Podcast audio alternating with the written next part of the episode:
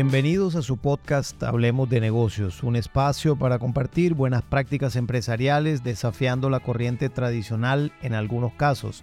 Mi nombre es Johnny Fayad, soy empresario, profesor universitario con más de 30 años de experiencia profesional.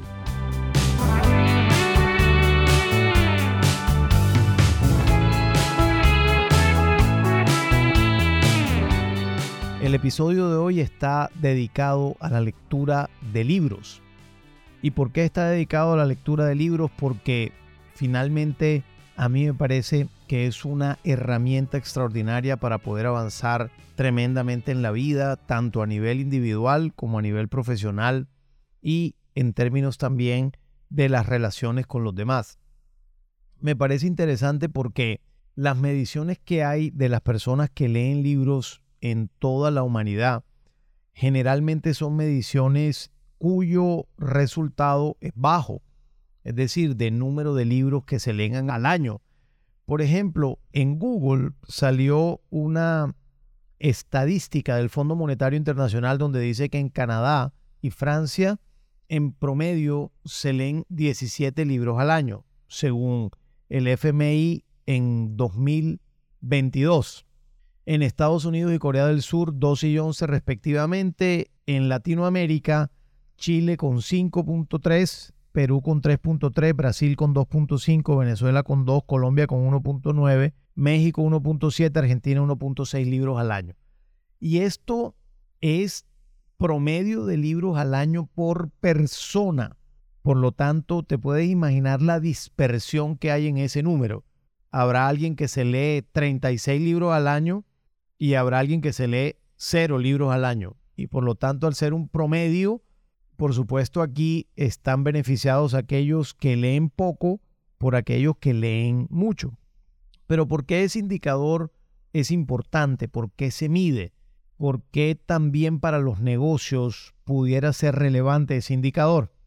Ese indicador se mide porque antes que existiera la tecnología actual de videos, podcasts, audiolibros y libros digitales, era la mejor forma de saber qué tanto un país, una sociedad, una ciudad específica estaba interesada en tener más conocimiento, en ser más reflexiva en todos los ámbitos de la vida de un ser humano.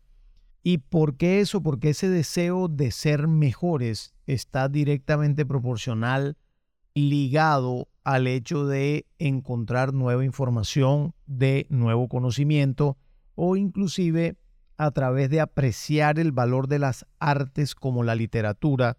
De esta manera, la producción de literatura como arte ha sido explosiva en el mundo entero y se ha traducido a muchos idiomas, muchos autores importantes, pero al mismo tiempo también la industria editorial ha avanzado enormemente en muchas temáticas y en muchas categorías que impresas físicamente daban la oportunidad todo el tiempo de poder mantenerse informado. Entonces se creó este indicador como una muestra de desarrollo de los países en la medida en que más personas leen un libro, quiere decir que hay más personas educadas, hay personas más cultas y por lo tanto la sociedad sería más próspera. De la misma manera, en los negocios existe el mismo impacto relacionado. En los negocios, de la misma manera, existe el mismo indicador que genera, por supuesto, un impacto relacionado con la prosperidad de la compañía en muchos casos. Esto es, mientras más personas educadas haya en la organización, mayor productividad puede haber en la misma siempre y cuando el ambiente laboral sea un ambiente laboral que se preste para que las personas se expresen libremente. Ahora bien, cuando tú miras países como Colombia, en donde 1.9 libros al año se leen por cada persona, como México 1.7, Argentina 1.6, Brasil 2.5, Perú 3.3, Chile 5.3, versus un España que se lee 10 libros al año en promedio por persona, tú dices, óyeme, efectivamente es un indicador que tiene una proporcionalidad con el desarrollo de los países. Sin embargo, es un indicador que en sí mismo puede llegar a ser vacío. ¿Por qué?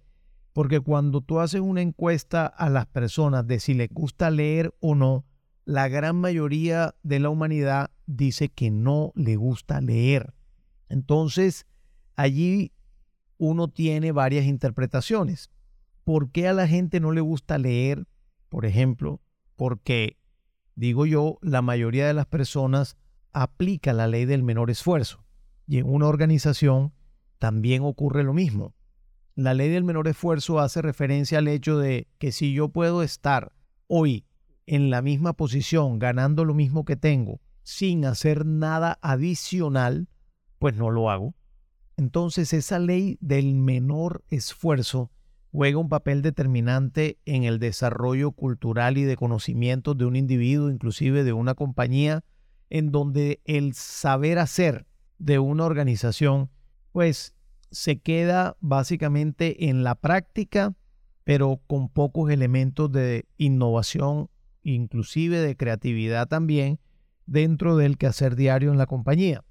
Ahora bien, si esto es una estadística común en el mundo entero, porque aunque Canadá se lee 17 libros al año y Francia también en promedio por persona, y los Estados Unidos 12 libros en promedio por persona, de acuerdo con esta encuesta del Fondo Monetario Internacional en el 2022, sigue siendo bajo este promedio de lecturabilidad, con lo cual quiere decir que hay un gran grupo poblacional que no le gusta la lectura.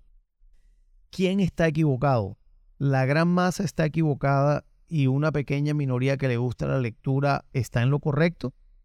¿O es posible que la gran masa no esté equivocada y que a las personas, que es una pequeña minoría a las que les gusta la lectura de libros, pues son una minoría que seguirán siendo representativas, que eventualmente serán parte de la intelectualidad en un segmento de mercado específico, de una población específica, pero de allí, digamos, no tendría mayor impacto. Entonces, la nueva lectura para mí son los videos, son los podcasts, son los audiolibros, son los libros digitales. Esa es la nueva lectura. La tecnología está diseñada para modificar positivamente a los individuos en toda su existencia. Y esta tecnología de libros eh, digitales, de podcasts, de audiolibros, es una tecnología maravillosa en donde las personas a través de los videos también pueden comprometerse sensorialmente, no solo con la vista cuando lees un libro, sino también con el oído, lo cual te compromete mucho más y te puede llevar a concentrarte de mejor manera frente a un video en algunos casos, aun cuando hay otras personas que les gusta concentrarse, por ejemplo, escuchando podcasts. A mí particularmente me gusta todo tipo de conocimiento, me gusta la lectura de libros físicos, me gusta la lectura de libros digitales, me gusta ver videos de contenido, me gusta escuchar podcasts, soy un oyente del mundo del podcasting, me gusta escuchar audiolibros. Yo estoy en búsqueda permanente de conocimiento y de informarme cada vez más. Pero a lo mejor eso que me gusta a mí, por supuesto, no le gusta a la mayoría. ¿Qué me parece a mí que sí deben hacer los ejecutivos en las compañías un empleado, una empleada comprometida, un dueño, dueña de negocio, un emprendedor, debe buscar contenido en la red, en Internet, si acaso no le gusta la lectura de libros, sea digitales o sean físicos. Los nuevos videos, es decir, la nueva lectura a través de videos, a través de audiolibros y a través de podcast, son una oportunidad enorme de ampliar tus conocimientos, de medir también tu gestión actual comparado con lo que otras personas han hecho y que pueden ayudarte muchísimo a un mejor desempeño de tu tarea. Un ejecutivo destacado en una organización debería dedicar gran parte de su tiempo libre a poder leer libros, poder ver videos, poder buscar contenido que le aporte tanto a él como individuo y también la mejora de su quehacer diaria como directivo o como empleado de una compañía. Finalmente yo creo que esta búsqueda de conocimiento llevaría a que la compañía tenga una mucho mejor gestión organizacional, una mejor profesionalización de los individuos que trabajan dentro de la organización, lo cual va a llevar a la compañía a mejores niveles de ejecución.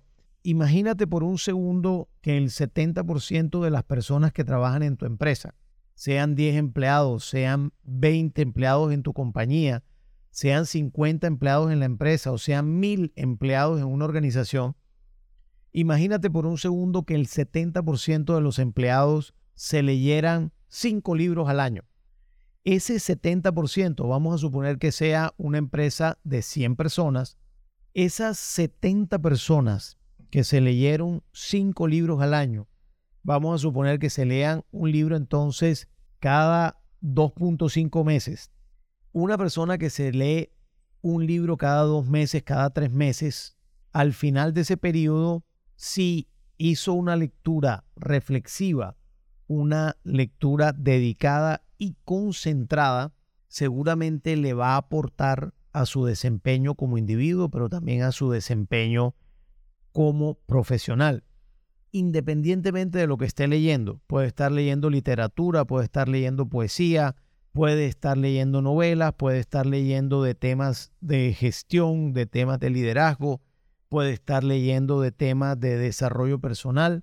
Independientemente de lo que esté leyendo, esta persona tendrá un nivel de conocimiento pues mucho mejor que el otro 30% que no haya leído.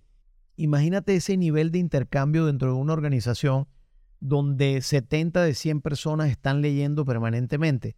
¿Cómo sería esa ebullición de nuevas ideas? ¿Cómo serían esos debates? ¿Cómo serían esas conversaciones de enriquecedoras para llevar la compañía a un mejor puerto inclusive de una manera que pudiera llegar a ser hasta más eficiente de cómo lo estén haciendo hoy por hoy. Mi invitación entonces es a que, por favor, dediques más tiempo si ya lo haces o empieces a dedicar algo de tiempo a este tipo de menesteres que te van a convertir en un mejor profesional, pero también en un mejor individuo. Si te gustó este podcast, por favor compártelo con aquellas personas que consideres les pueda interesar. Te invito a que te suscribas a mi podcast Hablemos de negocios en Spotify, en Apple Podcast y en Google Podcast. Muchas gracias.